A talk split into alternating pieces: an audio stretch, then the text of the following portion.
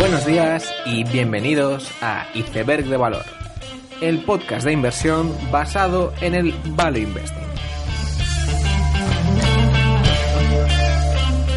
Bienvenidos los seguidores de Joel Greenblatt, bienvenidos a Iceberg de Valor.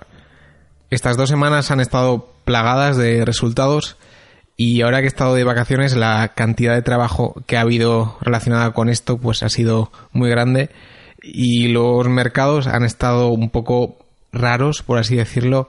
Eh, inversión de curva de tipos, la CNBC haciendo más capítulos de Markets in Turmoil, pero bueno, la, la vida sigue y hay que seguir trabajando.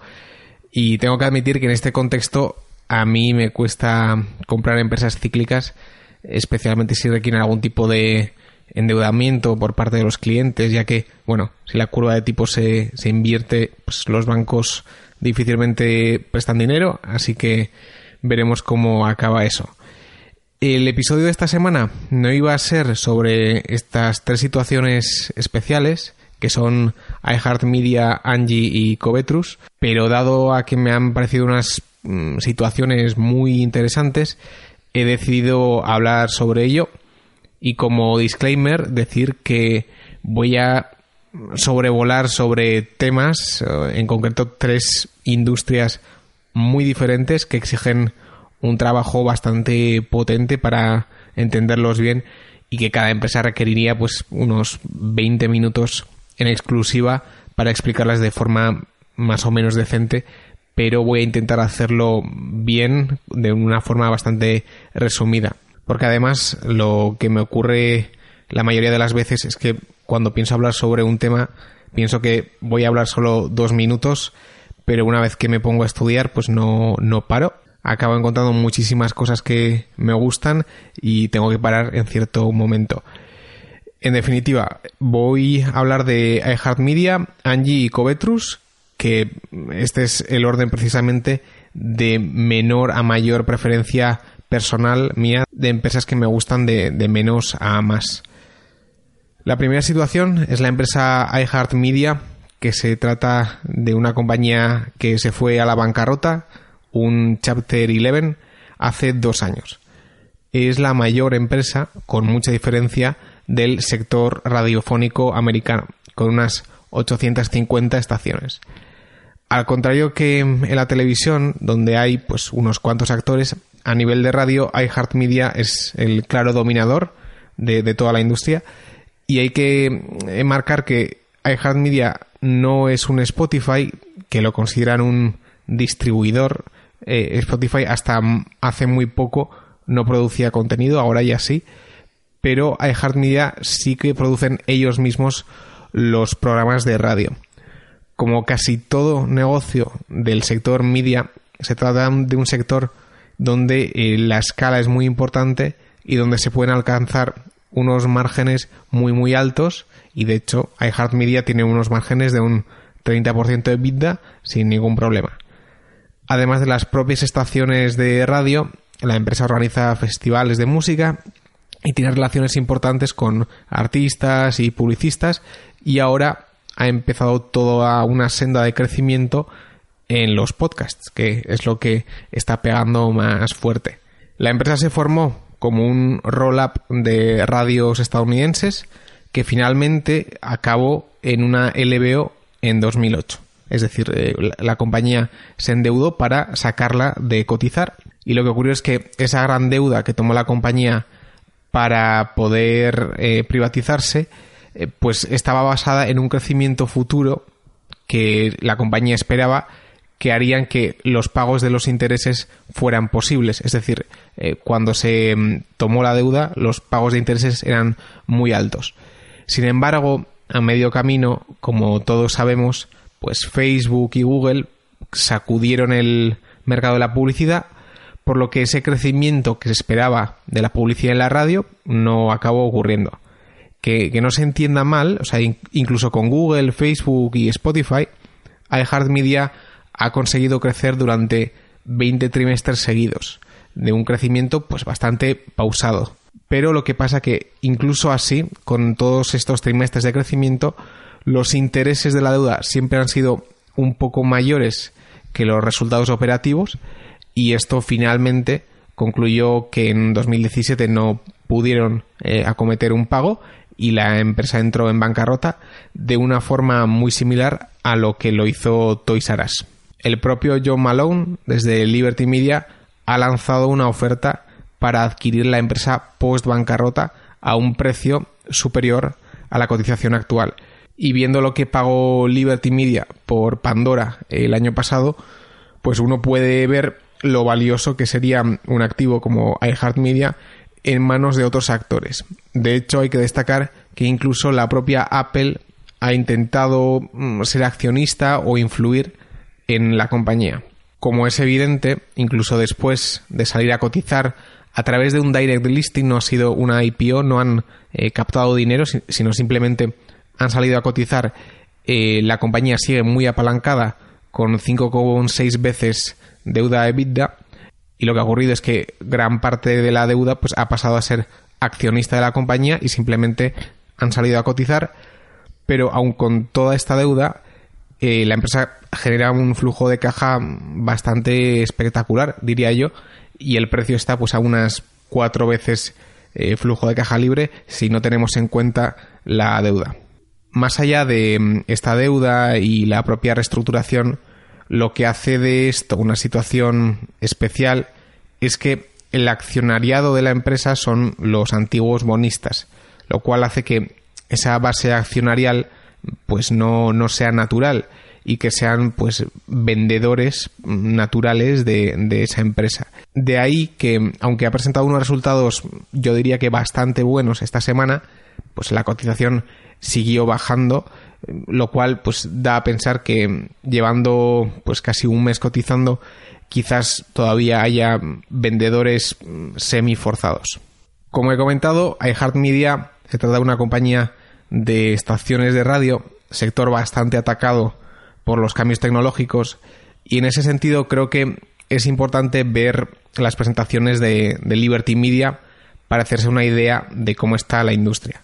Que por otro lado hay que destacar que Liberty Media tiene parte de la deuda de iHeart, subrayando otra vez un poco el interés de Malone por la empresa. Lo que suele destacar Liberty Media es que en un mundo donde cada uno tiene un móvil en el bolsillo y lo mira cada cinco minutos, pues la batalla por la atención del consumidor es más feroz que nunca y las horas de visualización de televisión, por ejemplo, cada vez son menores frente a aplicaciones como YouTube o Instagram. Además, no solo eso, sino que Facebook, Amazon o Netflix están invirtiendo muchísimo dinero en contenido original. Y Liberty Media pues no quiere entrar a esa batalla. De hecho, la estrategia de Liberty Media es la de establecerse en nichos de suscripción y no en publicidad y elegir los sitios que no van a ser el objetivo de Netflix y, compañía. Como es habitual en Malone, eh, Liberty Media es una compañía muy apalancada y lo que me parece curioso de esto es que como simplemente cambiando la estructura de la deuda y consiguiendo financiación más barata hacen que el flujo de caja mejore mucho sin cambiar el monto total del endeudamiento. Y en Liberty Media, la empresa adyacente a iHeartMedia es SiriusXM, que es una empresa de suscripción a radio y música que se suele vender para coches.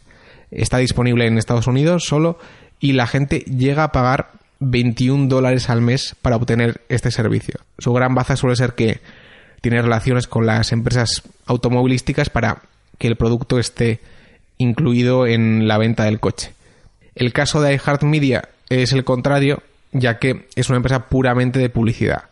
Aún así está claro lo interesante que es el contenido eh, de la empresa para SiriusXM o incluso Apple, que como he dicho ha llegado a amagar por hacer una oferta sobre partes de, de iHeartMedia. Aunque es un negocio bastante estancado, se puede decir, el de iHeartMedia, pues con la diversificación que tiene y ahora el crecimiento que tienen en podcasting, que es de hecho la mayor plataforma de podcasting en Estados Unidos, hace que no sea tan fácil mm, causarle una disrupción a la empresa. Además, lo que ocurre es que muchos podcasts desconocidos llegan a la app propia de iHeartMedia y solo por ser parte de esa plataforma multiplican su audiencia por 100. Por lo que sí que hay una componente de plataforma también en, esta empresa. Personalmente, a, cuatro veces flujo de caja libre del año que viene, pero con muchísima deuda, pues no es la empresa más atractiva que conozco. Más que nada porque es una empresa con apalancamiento operativo, financiero y además pues eh, exposición al ciclo. Y con estas características pues uno se encuentra con empresas en sectores como materias primas con menos riesgo en cuanto a apalancamiento financiero y un precio similar o incluso menor al de iHeartMedia. Lo que sí que es verdad que uno no se va a encontrar en empresas de materias primas es este tipo de activos especiales que pueden valer más en manos de otros y que puedan ser eh, adquiridos en el medio plazo. La pregunta es eh, ¿a qué precio? Este era el resumen de iHeartMedia y quería comentar que si una cosa he visto de forma clara al estudiar el sector es porque la gente invierte en Spotify. Para hacernos una idea, la capitalización de SiriusXM es la misma que la de Spotify. Unos están recomprando acciones, optimizando flujos de caja, mientras que Spotify llega a atacar todo eso. Eh, pasa lo mismo con Universal y Sony, los sellos discográficos, los cuales ahora están recaudando muchísimos royalties por canciones, pero puede que en el futuro estén atacados también por Spotify. En resumen, pues lo que yo veo es una industria con mucho flujo de caja, ahora mismo muy establecida y bastante tradicional, mientras que hay una compañía enorme que avanza sin mirar atrás, que es Spotify. Y yo en estos casos preferiría por mucho estar del lado de los disruptores y no en los actores tradicionales, sin ninguna duda. La segunda empresa que voy a comentar en el podcast es una que ha aparecido varias veces, eh, ya sea en el capítulo de IAC, incluso en muchos previos, que es Angie Home Services. Y lo primero que uno podría preguntar es por qué Angie Home Services es una situación especial. No deja de ser una empresa de 4.000 millones de dólares, con seis años cotizando. Pero la realidad es que la empresa que cotiza desde 2013 es Angie's List, que se fusionó en 2017 con Home Advisor, que es ya parte de IAC. Por lo tanto, la empresa que estamos viendo hoy en día lleva solo dos años cotizando de forma conjunta y de hecho está a unos precios eh, de mínimo histórico de estos dos años. El segundo factor que hace esta una situación especial es que es una empresa controlada al 83% por IAC, por lo que el free float, por mucho que la empresa sea de 4.000 millones, es de unos 800 millones de dólares, lo cual es bastante pequeño para según qué tipo de inversor o gestor de fondos. Y por último, y tercer factor, es que IAC ha dicho que quiere hacer un spin completo de Match y Angie. Y esto se ha unido a un trimestre bastante malo de Angie que ha hecho que el miedo se extienda en el mercado y que la acción pues haya caído un 40% pues por ese miedo a un spin-off en una situación pues mala. Todos estos ingredientes han llevado a que Angie cotice a menos de tres veces ventas del año que viene o incluso tres veces margen bruto del año que viene, que es un poco valoración de autoparts, pero bueno, Ahí también estoy haciendo una trampa yo, pero en una categoría que va a crecer a un 15% durante muchos años y donde Angie ha guiado tener un margen de vida del 35% al largo plazo y un poco este sería el resumen de, de la oportunidad. Recordando un poco lo que es Angie, decir que es un marketplace para unir gente que quiere y provee trabajos del hogar ya sean fontaneros, pintores, reformas de suelos y todo lo que a uno se le pueda ocurrir. En la plataforma de mm, Angie Home Services lo que ocurre es que la persona que reclama ese determinado servicio del hogar pues lo, pone en la página y esto le llega a tres profesionales que luego llaman a esa persona que quería eh, ese trabajo de fontanería o similares. Y de esos tres profesionales, pues el, el cliente elige el profesional que más le guste. Cada profesional paga por ese lead recibido, un tema que mm, quema bastante a los profesionales, ya que puede que pagues dinero para que te lleves un trabajo y luego no, no te lo lleves. Y otra queja muy habitual es que Home Advisor te quita las entradas orgánicas de Internet a tu página de pintor, carpintero o similar, ya que, digamos, compite, o sea, tú compites contigo mismo desde Home Advisor que cuando realmente eh, Home Advisor se lleva su propia comisión. Más allá de estos problemas, esta es una categoría enorme que está en, en su mayoría offline y hace que Angie pueda crecer por muchísimos años a un 15%, por ejemplo. Aún así, el problema más sonado de este trimestre ha sido Google. Google en general no suele favorecer a los agregadores, evidentemente porque ellos mismos quieren ser el agregador último de la web. Eso, unido a una subida de precios de los anuncios de Google y una mala gestión de esta subida de precios, ha hecho que Angie solo creciera un 20% en el trimestre frente al 25% esperado. Y para que nos hagamos una idea, ha caído un 40% por crecer un 20% en vez de un 25%. Como he dicho, la categoría de arreglos del hogar en Internet es todavía muy pequeña respecto a otras como son las casas o los coches y es por ello que haya varios actores que estén luchando para hacerse con este mercado. Creo que los más destacables son Angie, HomeServe en Inglaterra y FrontDoor. El modelo de cada uno es diferente. El caso de Angie es un marketplace puro, mientras que FrontDoor es una suscripción asset light, mientras que HomeServe es una mezcla entre los dos modelos donde ellos mismos em, pueden ser los que contraten al fontanero o la persona que va a hacer el trabajo. Es decir, Angie lo usas cuando necesitas un fontanero, mientras que en Frontdoor tienes contratado un seguro mm, del hogar donde todo lo que necesites esté cubierto. HomeServe pues estaría en la mitad de los dos modelos. De hecho, Frontdoor es de facto una aseguradora.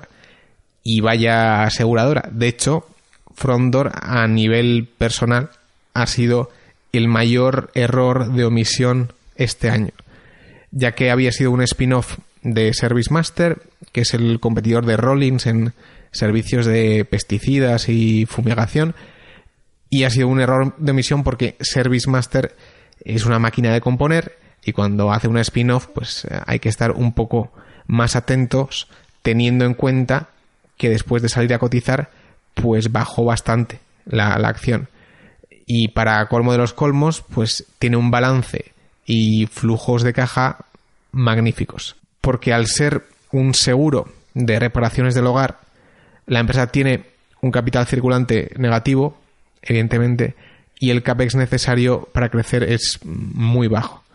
Y esto hace que el retorno sobre el capital eh, tangible de Frondor sea pues de, triple dígito. Y esta maravilla estuvo a 10 veces flujo de caja en diciembre. Pero bueno, nadie es perfecto y no volverá a ocurrir. E incluso pienso que mm, está relativamente a buen precio hoy en día. Aún así, lo que hay que entender es que el propio modelo de Frondor hace que su TAM sea mucho menor que el de Angie.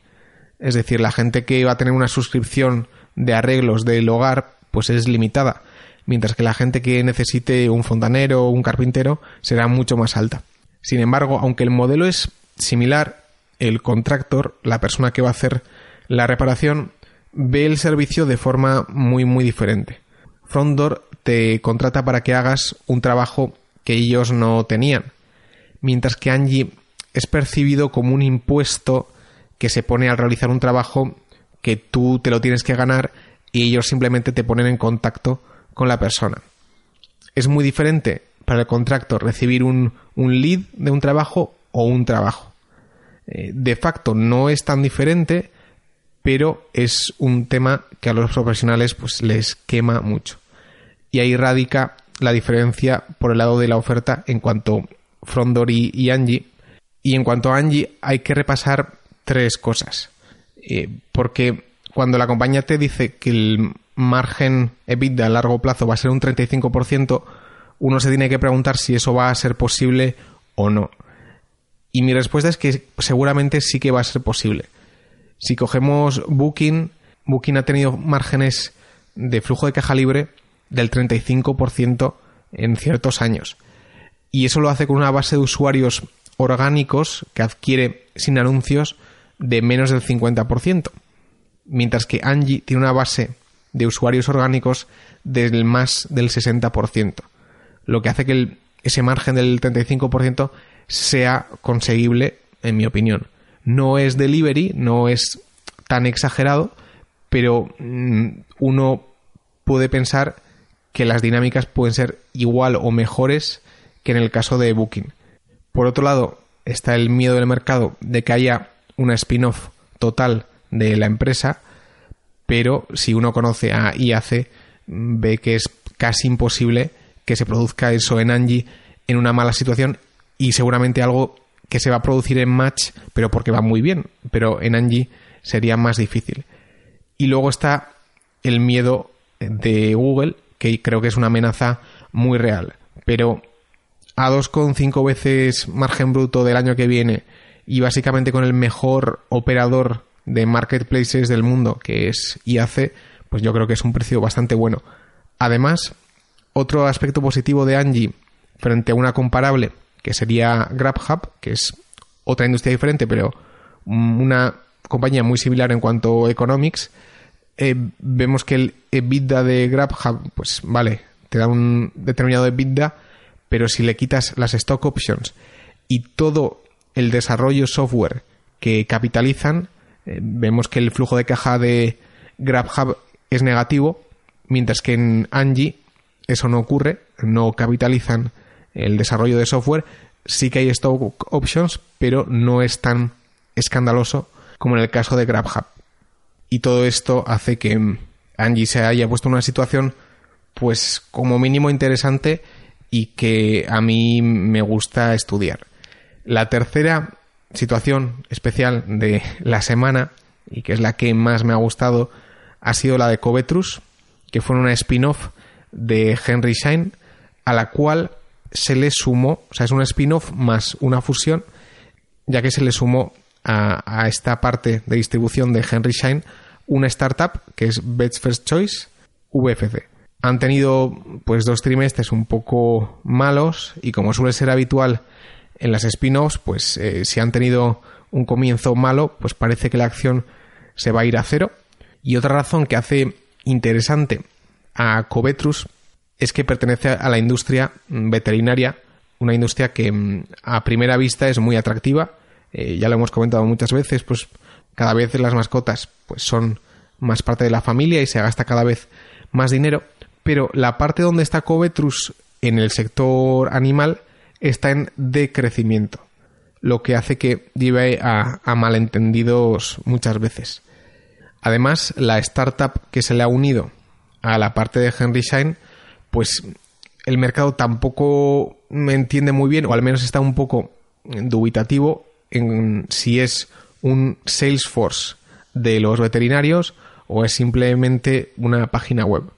Eso unido a que el 60% de las acciones pasaron a las manos de los accionistas de Henry Schein, que no son eh, accionistas naturales de la empresa tampoco, pues hace pensar que el menos 50% que tuvo después de los resultados, pues quizá no fue por causas fundamentales y de hecho el día siguiente pues subió un 22%. Además, el último factor que lo hace muy interesante es que el fundador de Covetrus fue el mismo que fundó IDX, que es una historia de éxito en cuanto a diagnósticos veterinarios. Y su hijo es el CEO de Covetrus y algunos de los mm, IDEXers originales pues son parte de esta empresa. Por contextualizar un poco, Covetrus es la unión de la unidad de distribución, como he dicho, de Henry Schein que son los que distribuyen los medicamentos consumibles e instrumentos a veterinarios. Mientras que UFC son una startup de un software que es algo así como un sistema operativo para eh, veterinarios. ¿Qué está pasando? Que los veterinarios cada vez venden menos medicamentos. Al ser negocios pues muy pequeños, tienen un inventario reducido, por lo que se ven obligados a dar una prescripción al cliente y que luego el cliente pues busque en una página web o, o similar. Por lo tanto, he aquí el problema principal de la compañía, especialmente en la parte de distribución. Sin embargo, UFC, que es la startup que fue fundada por Benjamin Shaw, es un programa, un software que gestiona mm, citas, prescripciones, marketing, analytics, email y otros muchos aspectos del veterinario. De esta forma funciona, creo yo, como un Salesforce de, de los veterinarios, ya que puedes tener una base de datos de todos los clientes, eh, medicamentos administrados y similares. Y VFC provee de una página web al cliente que visita para mm, revisar el historial de su mascota y ver si tiene que comprar algún medicamento que lo hace de ese propio software que es precisamente de donde VFC se lleva la comisión.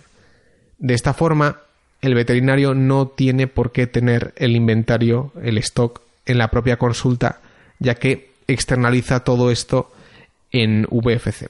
Con esta explicación se entiende, creo yo, cómo el Henry Schein y Bet First Choice se unieron.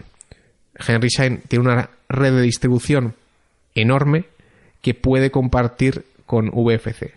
Mientras que VFC funciona con 8.000 consultas, Henry Schein provee a más de 100.000 consultas en el mundo, lo que supone un gran recorrido para instalar este software en todas esas consultas. UFC no dejaba de ser una startup pues con limitaciones de capital para crecer que al unirse a Henrysen puede expandirse más rápido gracias a esa red de distribución. Lo que hace a este tipo de negocios tan interesante es que un mayor número de ventas no necesitan una red de distribución más grande, lo que hace que el apalancamiento operativo pues eh, sea importante y además el margen bruto de VFC es del 43%, mientras que de Henry Schein es el 19%. Y se espera que haya 100 mm, millones en sinergias entre las dos empresas por la ya mencionada eh, red de distribución.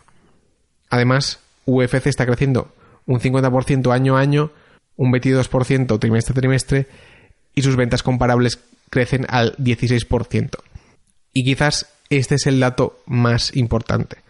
Porque si hemos dicho que es una subindustria en decrecimiento, lo principal es ver cómo de bien lo hacen los clientes de la plataforma.